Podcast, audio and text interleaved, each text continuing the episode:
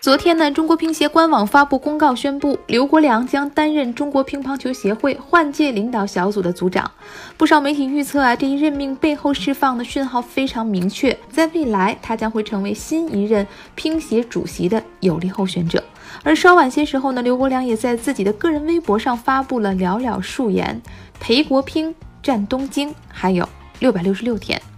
看来，不管未来以何种形式在东京奥运周期，那个不懂球的胖子回归，继续带领中国乒乓球队备战，已经得到了他本人官方的认可。消息一出，社交网络一片叫好。我们又听到了那句老话：让专业的人做专业的事儿。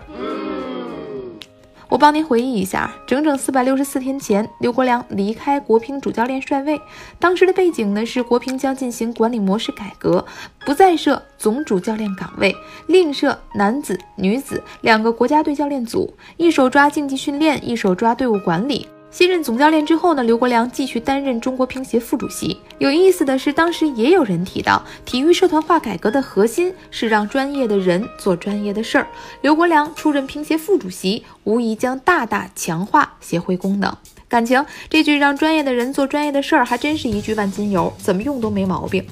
我觉得吧，与其说这种放之四海，谁也不能反驳我的大道理，不如咱们拆分一下，专业的人刘国梁到底在干什么事儿？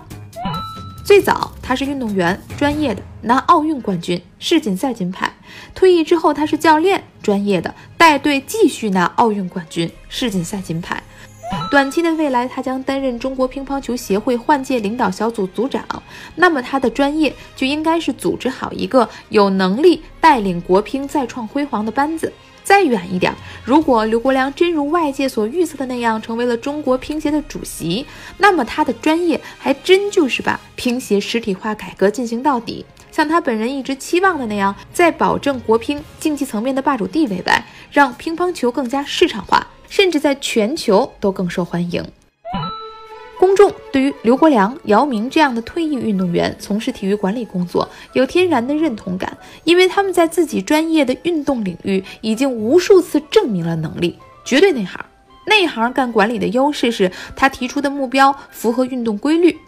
他会和被管理者运动员进行下意识的换位思考，所以决策的推进也是相对容易的。在国际上，退役巨星做体育协会的管理工作也很常见。他们的人脉与声誉，在国际体育组织里注定是不可多得的资源和筹码。实际上呢，过去一段时间以来，除了姚明以外，申雪、李演、周继红、王海滨都相继成为了体育机构的管理者，包括刘国梁。他们上任的共同背景都是体育协会的实体化改革。这是一次令人期待的转身。之所以令人期待，并不是因为他们是专业的人在做专业的事儿，恰恰是因为他们作为专业的人要转型做一些拓宽专业外延的尝试。